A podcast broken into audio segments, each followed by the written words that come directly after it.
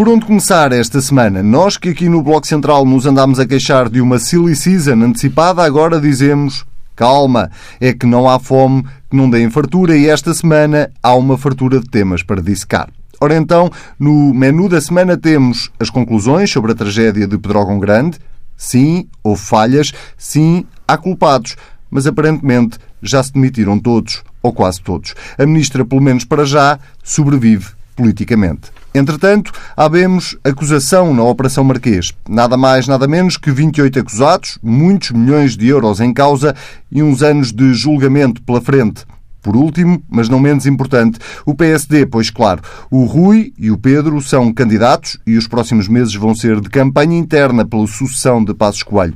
Nenhum deles quer fazer um bloco central e eu sei bem quem é que agradece. O verdadeiro e único bloco central do país que tem não um, mas dois Pedros, o Marcos Lopes e o Adão e Silva. Sejam bem-vindos.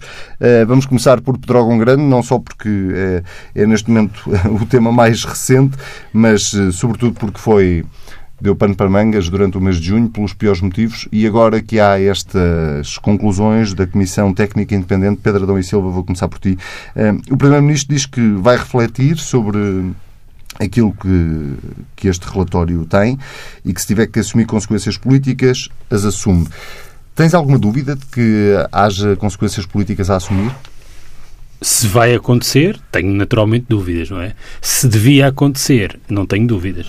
Uh, e, portanto, acho que uma tragédia com esta dimensão, um, independentemente do tipo de responsabilidade direta Uh, implica sempre algum tipo de responsabilidade política, nomeadamente tendo em conta uma coisa que fica clara uh, no relatório uh, e que tem a ver com a instabilidade naquilo que é o figurino institucional no setor e, e, em que este governo de facto mudou as chefias da proteção civil e portanto isso tem uma dimensão política. Eu, eu, eu, eu, não li o relatório todo, mas li o, o sumário executivo que aliás recomendo. Um, e deixe-me dizer uma coisa: quando nós aqui discutimos a formação dessa comissão um, independente, um, eu fui crítico uh, em relação à ideia disto ser uma comissão independente a funcionar no Parlamento, mantenho essa crítica. Acho que esta comissão podia ter funcionado fora do Parlamento. No Parlamento devia ter havido uma comissão parlamentar que podia ter ouvido e escutado estes mesmos peritos. Uh, mas dito isso, acho que, para além do, do, da dimensão verdadeiramente dramática que tem a ver com, com a tragédia e a morte das pessoas, este texto é relativamente independente daquilo que se passou em Pedrógão. E o que o texto mostra é que Pedrógão era uma tragédia à espera de acontecer, que foi uh, que aconteceu por força de circunstâncias uh, climatéricas absolutamente excepcionais, mas que revela um problema estrutural. E o que eu achei interessante no, no texto é que aquilo que é dito para, para a fileira florestal e para os incêndios, que é uma área que eu não conheço, pode ser dito em relação a quase todas as áreas das políticas públicas em Portugal, com a diferença que normalmente não produzem tragédias porque não levam a mortes.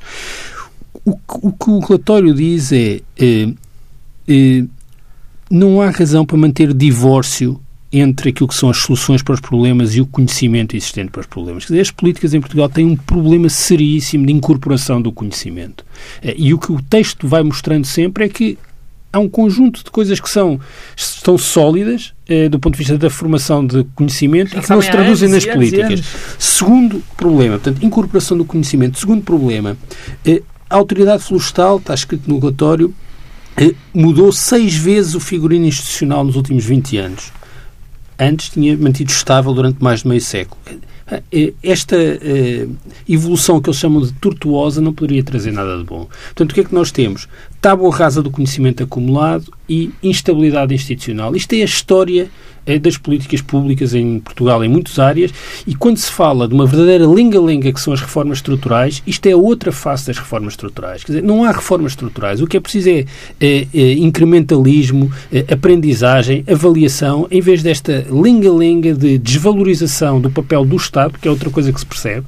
Há aqui um desnatar das competências eh, eh, existentes, desqualificação, serviços que vão sendo emagrecidos até serem incorporados em eh, direções de serviços dentro de direções gerais, ao mesmo tempo que há uma incapacidade de estabilizar soluções. Estamos sempre a querer mudar tudo e o que isto mostra é que nós, ao contrário de precisarmos de mudar tudo, precisamos é de estabilizar e aprender com as soluções anteriores. Portanto, eu acho que eh, aquilo que é escrito a propósito de uma tragédia é bom que sirva de ensinamento também para outras áreas. Para outras e, eu, áreas. eu acho que, independentemente do lado dramático, do lado da responsabilidade política, há este ensinamento que espero que, de, em algum momento, se as mortes não serviram para mais nada, que sirvam para isso para não se passar o tempo a mudar as chefias, a mudar as estruturas eh, e a reformar e a reformar e a reformar sem estabilizar. Foi eh, o que aconteceu exatamente antes desta época de incêndios, foi exatamente uma nova reformulação, sobretudo ao nível da proteção civil, de, dos comandos, etc. Pedro Marcos Lopes, eh, esta dimensão política de que fala o Pedro Adão e Silva,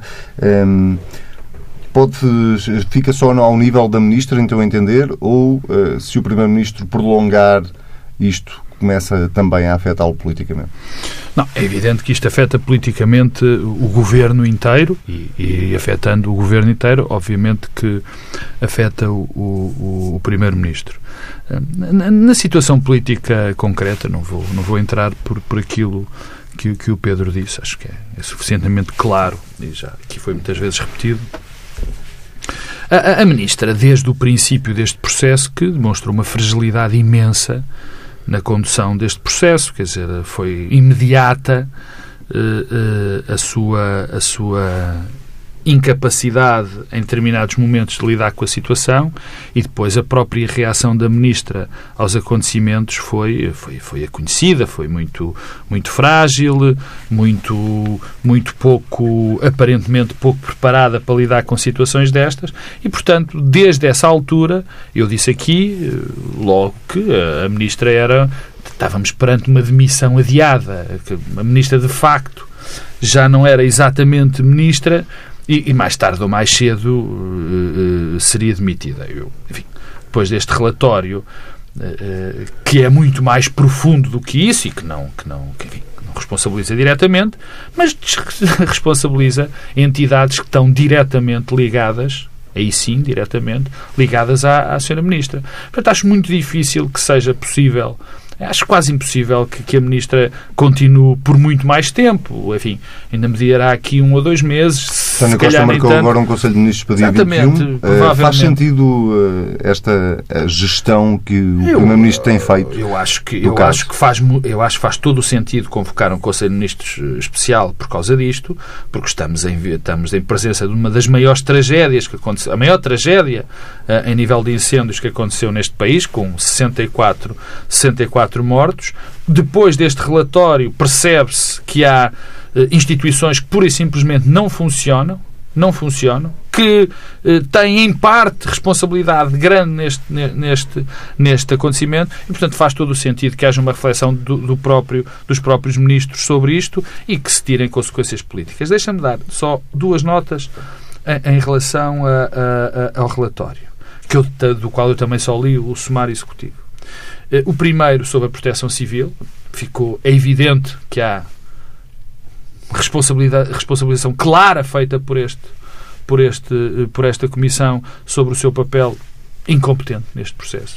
Não há que ter medo das palavras, porque são mais ou menos essas as palavras que são utilizadas. Deixa-me só acrescentar uma coisa. Eu... É que é, é essa incompetência de que falas, nesse relatório, é muito vincado várias vezes a falta de preparação, a falta de conhecimento, a falta de formação. O Pedro já falou disso em relação àquilo que da incorporação do conhecimento. Falou, sim, incorporação do conhecimento há, nas leis. Há, sim, o que eles falam é da falta de preparação. Sim, sim, são pessoas novas, não é? Que não estão A falta de preparação não... dos profissionais. Que, que não conhecem sequer aquilo que não, não, não, não, não dominam os terreno, assuntos. Não conhecem... Mas há, uma, há um dedo numa ferida terrível.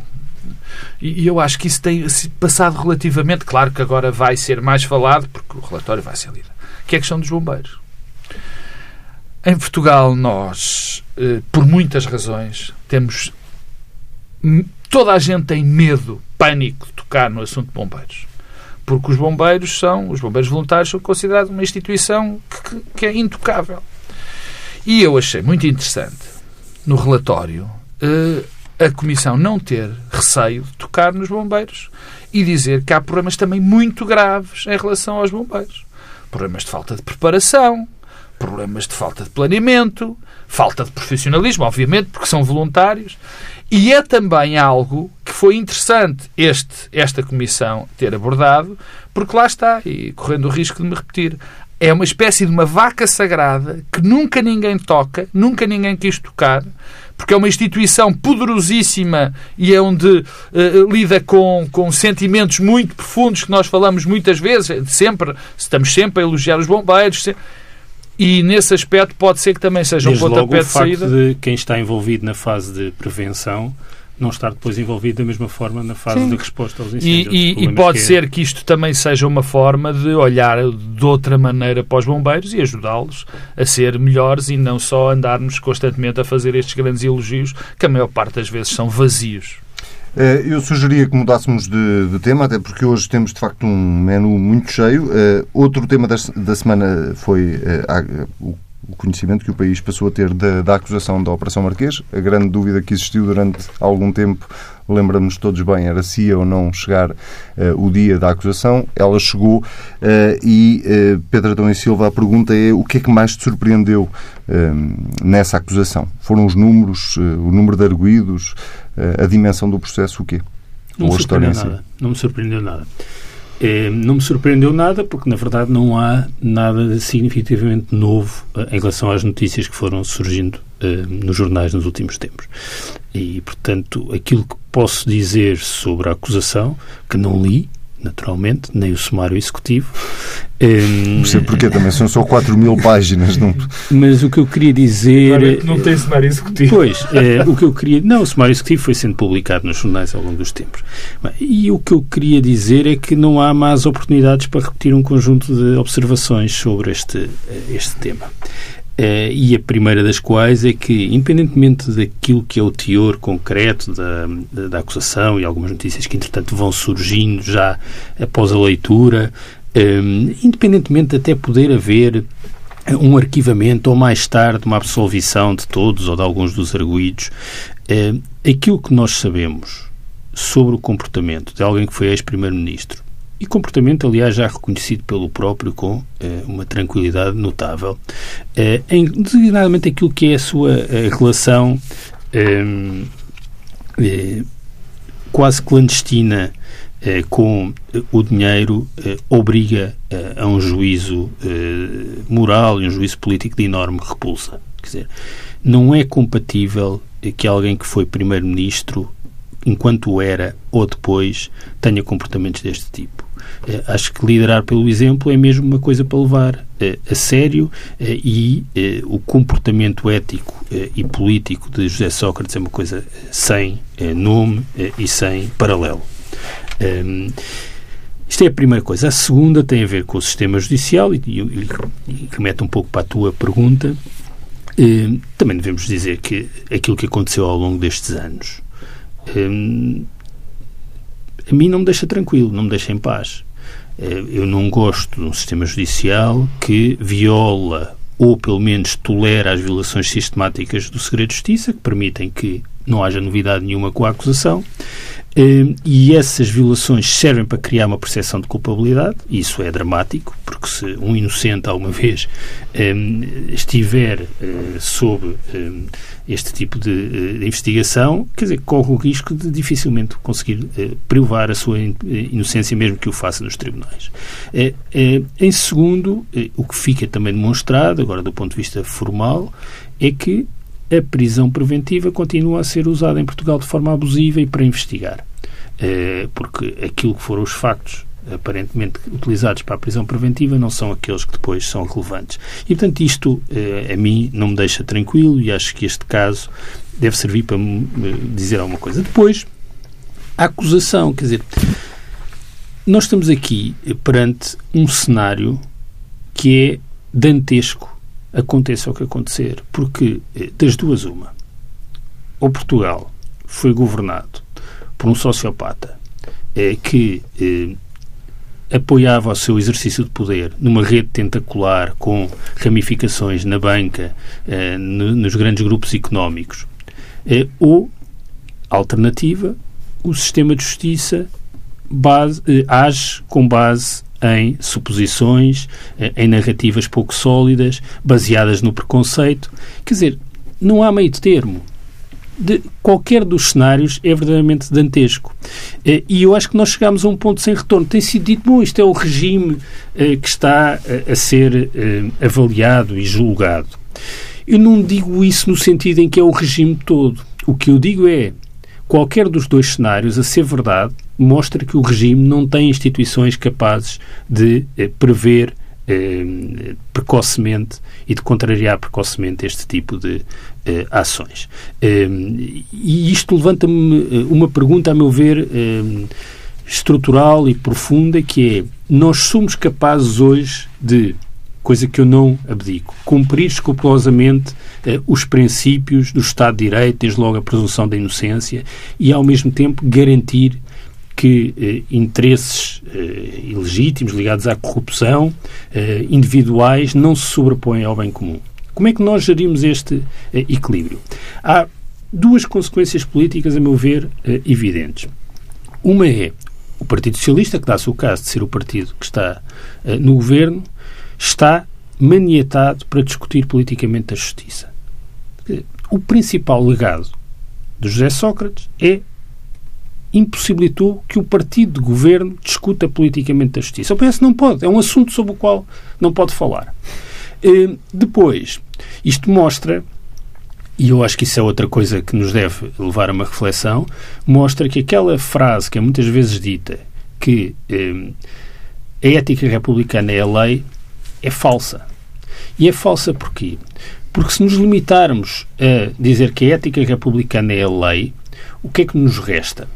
Desenvolver legislação de natureza quase orwelliana que vai escrutinar tudo aquilo que os responsáveis políticos fazem. Isto é, perceber que património é que têm, o que é que fizeram, e isso vai afastar os melhores. E, portanto, há uma coisa que me parece clara, e aliás isto até se prende um pouco com eh, as eleições internas do PSD. Há um lado de virtude moral a que tem de ser trazida para o espaço público e para as responsabilidades públicas. Nós não podemos aceitar que é apenas a lei. Precisamos mesmo de algum tipo de virtude moral que seja propagada e que seja refletida no espaço público. Senão estamos condenados a, a cenários em que são aqueles que não devem ter qualquer tipo de responsabilidades, que não têm nenhuma preocupação, já não digo com a preservação individual e do seu nome e dos seus familiares, é a preservação das instituições em que tiveram responsabilidades. Sejam os partidos, é muito complicado. Seja, mas é que não há solução. É que não há solução. Não sei. É, é que não há solução. Parece-me que não há solução, porque quando se não somos capazes de, pela lei conter aqueles que não têm qualquer preocupação em proteger as instituições, é que, quer dizer, se José Sócrates não está preocupado com o seu bom nome, do da sua mãe, dos seus filhos, da sua mulher, é um problema dele. Agora, o problema é não proteger as instituições que representou. É uma coisa que não tem eh, qualificativos e haverá um momento, aliás, com isto posso terminar, haverá um momento em que o Partido Socialista vai ter de fazer uma reflexão sobre esta questão. Porque é também a instituição que é marcada e manchada eh, por, esta, eh, por este comportamento. Não sei qual é o momento, mas há um momento em que a reflexão tem de ser, eh, tem de ser feita. Pedro Marcos Lopes, queres começar por onde? Isto é um novelo tão, tão grande e com tantas ramificações que, bom, eu, primeiro, eu começo pela pergunta que tu fizeste ao Pedro, se me permites, se, se, eu fiquei, se eu teria eventualmente ficado surpreendido com a acusação. Não, não fiquei Ou nada. o que é que te surpreendeu mais? Não, não, não. Bem, para já, a acusação foi apenas a formalização de uma telenovela que nós fomos sabendo por fascículos durante estes últimos anos, não é? Portanto, nós já tínhamos conhecimento dos fascículos e agora eles foram todos juntos, alguns conhecíamos, outros não conhecíamos, e aliás, isso vai-me levar a, a, uma reflexão, mas isso fica para, segundo, para, para o segundo para a segunda fase daquilo que eu quero dizer. Eu uh, uh, queria dizer aqui uma coisa que é evidente. Nenhum destes arguídos é culpado.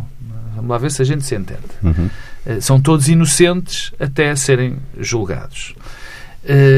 o que não impede, e, este, e isto é muito importante ser dito, Porque nós vivemos há, há, há uns anos esta parte uma, uma convicção de que os julgamentos uh, já estão feitos. Uh, uh, que basta que apareçam meia dúzia de coisas num jornal sobre alguém e já está feita a, a prova de suficiente para que alguém seja condenado às galés, como também, por outro lado, eh, eh, nunca há provas suficientes quando nós temos uma convicção seja fundamentada no que for, de que alguém é absolutamente inocente. Portanto, isto dá para os dois lados. Esta, esta questão de nós julgarmos na praça pública, tanto dá para inocentar como para condenar imediatamente qualquer pessoa. Portanto, já conhecíamos este processo. O julgamento vai ser feito, nós já sabemos qual é a versão agora da acusação, falta-nos saber a versão da defesa e é só assim que nós vamos chegar a conclusões. Eu espero, muito francamente e muito sinceramente, e acho que isso é vital para este processo, que a prova seja toda feita eh, em termos rigorosos, que não haja dúvida legítima nenhuma sobre a condenação e sobre a condução deste processo a partir de agora, porque se existirem condenações é bom que não exista qualquer tipo de dúvida que isso ainda seria muito mais grave. Mas, evidentemente, eu também como não sou juiz, também tenho o meu julgamento, enfim, também de família, pessoal, sobre o que aqui está em causa e sobre aquilo que acabamos por conhecer de forma eh, já devidamente formalizada, portanto, na forma de acusação. Há pelo menos duas coisas que para mim são evidentes neste processo todo eh, e que só eu mudaria de opinião em relação a elas se acontecesse um cataclismo tão grande quanto o cataclismo que eu observei ao perceber que havia a possibilidade de um homem que foi primeiro-ministro ter praticado as coisas que praticou, porque eu nunca me imaginaria que isso fosse possível. Que um alguém pudesse sequer imaginar praticar algumas coisas de que o primeiro-ministro, ex-primeiro-ministro, é acusado. Para mim é relativamente evidente e lá está, só se há alguma coisa extraordinária passar, de que aquele dinheiro que se acusa que José Sócrates tem, que, que de ser dele, parece-me, neste momento, razoavelmente evidente que de facto é dele. Ou seja, que há ali um, um, um, dinheiro que está na conta de outra pessoa e que aparentemente o Primeiro-Ministro ou ex-Primeiro-Ministro trata como dele. O segundo, depois, entre muitos, Desculpa, porquê é que tu achas tão evidente? É porque essa é exatamente a linha de defesa de José Sócrates, é de que o dinheiro não é dele. Pois eu sei, é que infelizmente eu agora as discutas são públicas, agora os documentos estão à vista e eu acho muito difícil negá-lo. É? Acho muito difícil negá-lo. É, é, lá está, é o meu julgamentozinho pessoal. Tenho muita dificuldade em imaginar que se trate do dinheiro de outra pessoa daquela maneira. É o que eu penso. Segundo ponto é que aquele dinheiro existiu. Existe. Há uns 30 e tal milhões que foram pagos a alguém. Não sabemos que serviços, isso resta provar. Isso também conta. Agora, segunda parte. Como é que ligar eventuais atos de corrupção àquele dinheiro, seja de Santos Silva, seja de Sócrates, é o que cabe à acusação fazer. E isso vai ter de ser provado. Porque o dinheiro pode ser de Carlos Santos Silva e ser utilizado por José Sócrates, mas se não houver uma prova, provas concludentes de que aquele dinheiro foi obtido de forma ilegítima, não há pelo menos a principal acusação que há, não se prova aquela acusação que há, que é corrupção. Bom, estes, isto são os dois primeiros pontos. O terceiro tem a ver com algo que me causa uma profunda, um profundo incómodo. Que é o seguinte: eu não acredito, lá está mais uma vez o meu julgamento pessoal, que seja possível uh, cometer tantos atos de corrupção de forma solitária. Francamente. Eu olho para, para aquilo que, do pouquíssimo zero que vi do processo, daquilo que vem na comunicação social, acho que muito complicado alguém ter esta influência direta sobre ministérios, sobre conselhos de ministros, sobre empresas, sem que ninguém participe também com o próprio. Mas aparentemente participaram vários. Não. dentro das pessoas que podem facilitar. Por exemplo, no Ministério da Educação, as obras que, eh, que, a Helena ia fazendo. Quer dizer, mas nem só ele é que dava as ordens diretamente para que aquilo acontecesse. A é um caso. A júris. Concursos de júris. Acho isto complicado. Quer dizer, e isto vai de encontro a, parte que o Pedro Adão e Silva disse, que é aqui qualquer tipo de. a isto ter acontecido há aqui qualquer tipo de controle dentro do Estado, dentro das instituições, que não está a funcionar. Que não está a funcionar. Pura e simplesmente. Das duas, uma. Ou não aconteceram esses factos, ou então há qualquer coisa que não está a funcionar de, de, de maneira nenhuma. Quer dizer, e isto perturba-me, perturba-me uh, ao mesmo nível do que, não perturba tanto, do que a possibilidade de ter um Primeiro-Ministro que criou uma teia de corrupção de tal maneira absolutamente gigantesca. Bom, isto sobre o caso. Segundo ponto, que eu acho fundamental dizer, para mim, fundamental dizer neste processo, eu não retiro uma vírgula, uma vírgula, sobre as considerações que fui fazendo sobre o papel do Ministério Público e sobre como a justiça funciona neste país. Zero. E o que eu digo, que eu disse, digo e voltarei a dizer as vezes forem precisas, é que não é o problema aqui não me toca em relação a Sócrates. Sócrates toca-me noutra dimensão, noutra dimensão.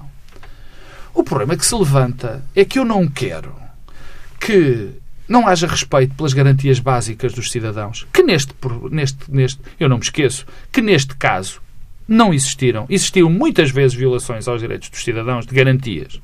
Não me esqueço também não quero porque existam processos que corram na praça pública através de entregas cirúrgicas de informação a tabloides e a outros jornais. Não quero que haja uma gestão política dos processos, aparentemente uma gestão política dos processos. Eu não quero nada disso, porque se as pessoas não percebem que se nós facilitamos nestas circunstâncias em relação às nossas, aos nossos direitos particularmente em questão de direito penal, nós estamos a abrir uma porta onde ninguém tem garantia de coisa nenhuma. Dificilmente se volta a fechar. Não, não, não se volta a fechar de todo. Quer dizer, e, e eu sei que é difícil numa situação onde há paixões, onde está em causa um primeiro-ministro, onde há aparentemente uma enorme teia perigosa de cumplicidades, de promiscuidade entre poder público, entre bem comum e, e bens. Eu sei que há todo esse problema, mas e isso é muito complicado, é muito grave, tem de ser tratado.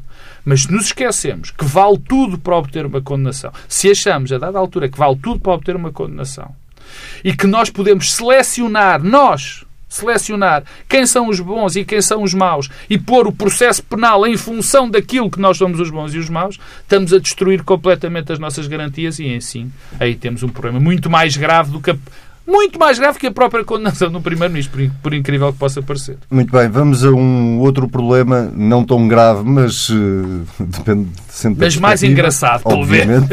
é, a liderança ou a corrida pela liderança no PSD. Agora sim, esta semana já com dois candidatos. Uh, Falta. Um oficial e o outro anunciado.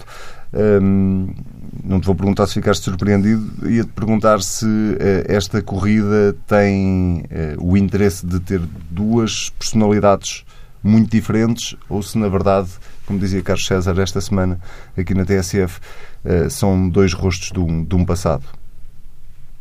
Essa questão do passado e a questão geracional a mim não me diz nada.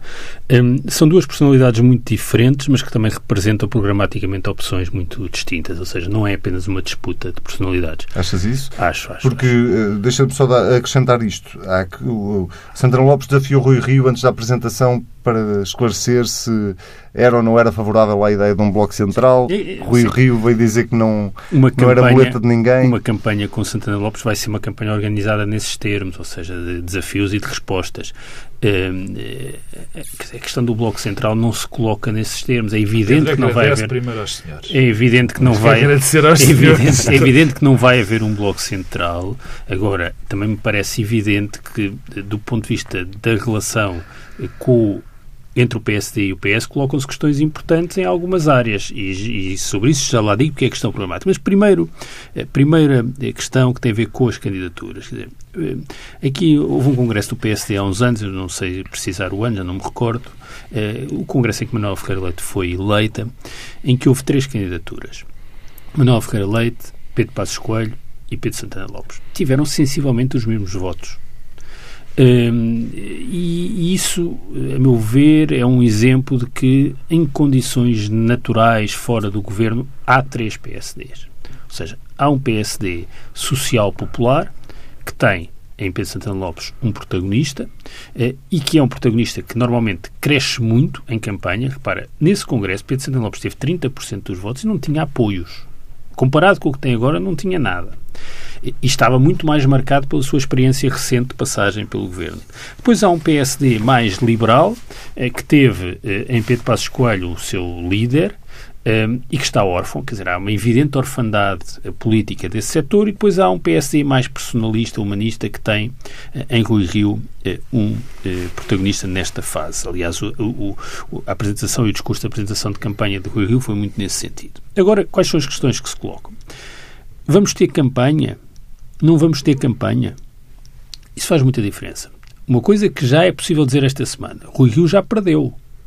Perdeu uma votação no Conselho Nacional que lhe era importante para ele, porque quanto menos sim. campanha houver, melhor para Rui Rio. E as eleições vão ser em janeiro. janeiro. E, portanto, vamos ter uma campanha longa, com muitos desafios, como aquele que tu enunciaste, feito por eh, Pedro Santana Lopes. Vamos ter debates ou não? Não sei. Ou seja, eu acho que se as eleições fossem amanhã, o Rui Rio ganhava. Com eleições em janeiro, eh, não sei. E porquê? Porque há aqui um paradoxo que é difícil de gerir, um dilema que é difícil de gerir. Para vencer no PSD hoje, é preciso fazer uma afirmação mais ortodoxa e de fidelidade ao passado recente do partido. Para crescer no país, é preciso libertar-se dessa fidelidade ao passado recente. Repare, aquilo que o Rui Rio fez no lançamento da campanha, é o único discurso que conhecemos, não conhecemos o de Santana Lopes, foi um discurso que vai ao arrepio daquilo que foi o legado de Passos, Coelho nos últimos anos. Contra os divisionismos, um, a necessidade de concretizar reformas ao centro, que não tem a ver com o Bloco Central.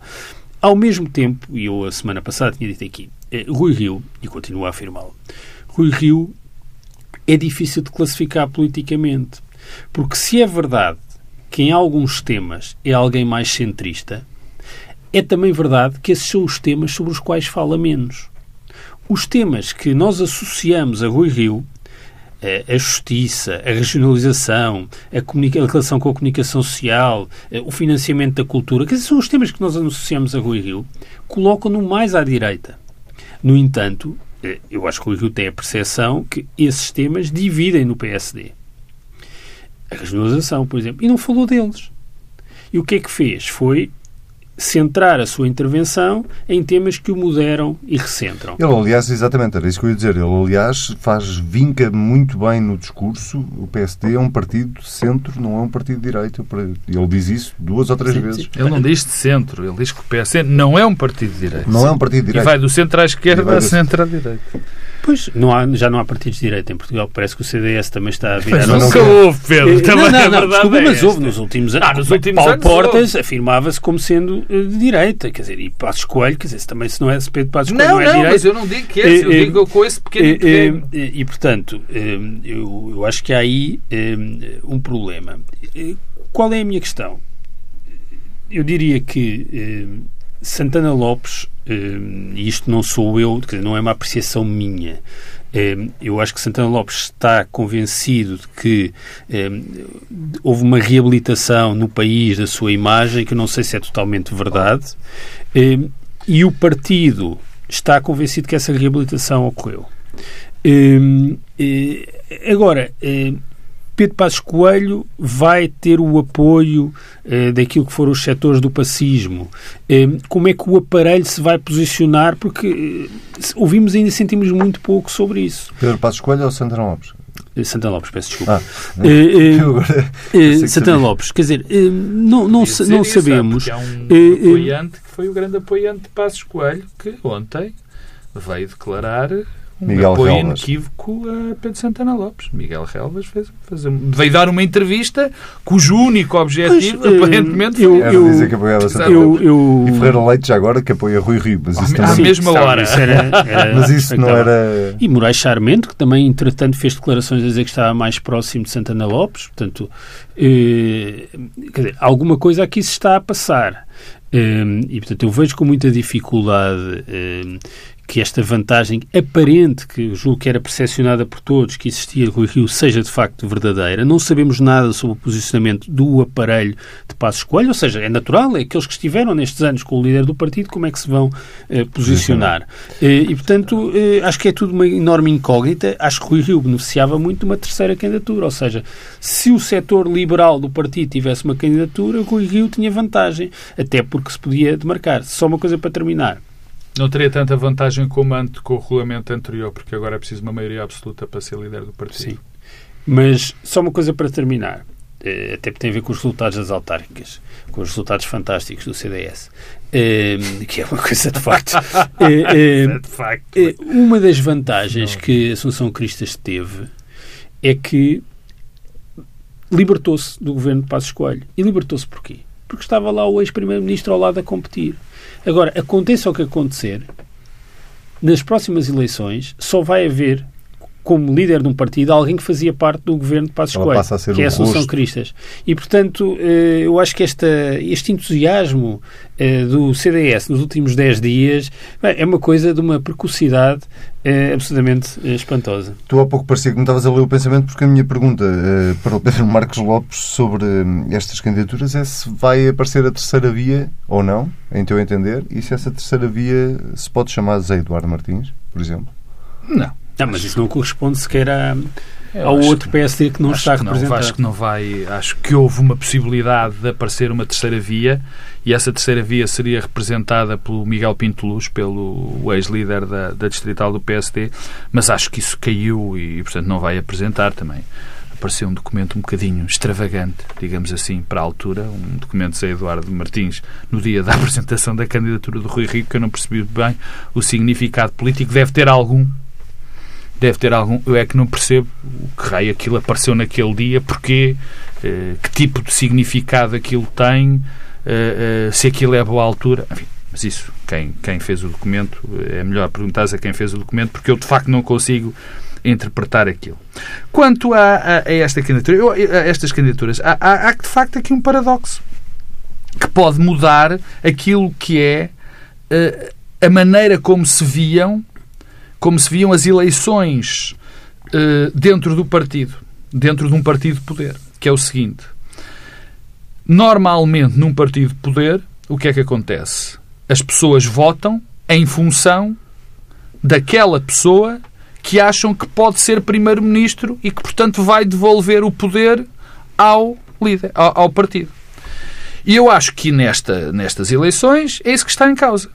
Porque pela primeira vez, acho eu, temos uma situação em que há um candidato aparentemente mais popular dentro do partido e que pode ganhar o partido, e outra, mas que eu vejo com extraordinárias dificuldades, que eu acho que vai ser muito difícil conquistar o país, seja daqui a dois anos, seja daqui a seis, que é Pedro Santana Lopes. Porque eh, é alguém com, com muita dificuldade, na minha opinião, muita dificuldade em apanhar esse centro. E finalmente, afinal, afinal o centro é que conta, não é? Quer dizer, porque andamos aqui, não, isto agora está completamente dividido, não é verdade. E mais uma vez, se Rio ganhar, ou se o próprio Santana Lopes, vamos ver qual é que vai ser a disputa eleitoral e qual é que vai ser o discurso, para que sítio é que vai estar virado, não é? E, portanto, neste caso concreto, eu acho que Santana Lopes tem esse problema. Eu acho que muito dificilmente vai buscar eleitorado fora do PSD, fora do tradicional do PSD, enquanto Rui Rio, aparentemente, é muito mais capaz de, de buscar eleitorado fora do PSD, mas vai ter mais dificuldades no PSD. E, e isso cada vez é mais notório, na minha opinião, eh, eh, eh, desde ontem, por exemplo, quer dizer, nós não podemos negar a influência que aparentemente Miguel Relvas tem dentro do, do, do PSD ainda, de ter sido alguém que criou uma rede de poder muito grande no tempo de Passos Coelho, quando Passos Coelho se candidatou, que está a apoiar deliberadamente uh, Santana Lopes e dá uma entrevista para o mostrar. Não sei se isso é bom para, para, para, para Santana Lopes, essa é esta outra história. E depois Rui Rio. Resta saber quem é que Carno apoia. Eu acho que aí já a influência Não, é porque há aquela menor. brincadeira que sim, quando sim, Arnaud... sim, sim. A geometria, variável. De, a geometria variável. de Moraes Charmente, Mas, Galvas sim. e Arnaud. Mas a, a grande questão aqui é se uh, uh, há um erro, há um erro não, há uma vitória de facto de Santana Lopes, isto o Pedro já falou dela, ser tão alargado o prazo, perdão, ser só em janeiro esta, esta eleição, causa um problema a Rui Rio, que já tem a, porque dá tempo a Santana Lopes pôr-se uh, outra vez no, no, combate e ir buscar os apoios e fazer os, os milhares de telefonemas que se tem de fazer para, para, para, para isto. Agora, uh, é esta a grande, a grande, a grande dúvida dentro de, do, do, PSD. Quem é que a máquina do PSD quer? Quer ganhar o poder ou quer conservar o poder da própria máquina? E, e esta é a grande, a grande questão. Eu, última nota, que é fundamental, eu quero agradecer uh, uh, encarecidamente Aos candidatos do PSD estarem a fazer tanta promoção ao nosso programa aqui na TSF, porque eu acho que nunca ouvi tantas vezes na minha vida a palavra Bloco Central. Tempo. Este fica por aqui. Nós voltamos na próxima semana. Disso não há dúvida rigorosamente nenhuma. Já sabe, pode ouvir uh, as vezes que quiser. Basta ir a tsf.pt, comentar usando o hashtag TSF Bloco Central. Os dois Pedros e eu mesmo estamos de volta daqui a uma semana.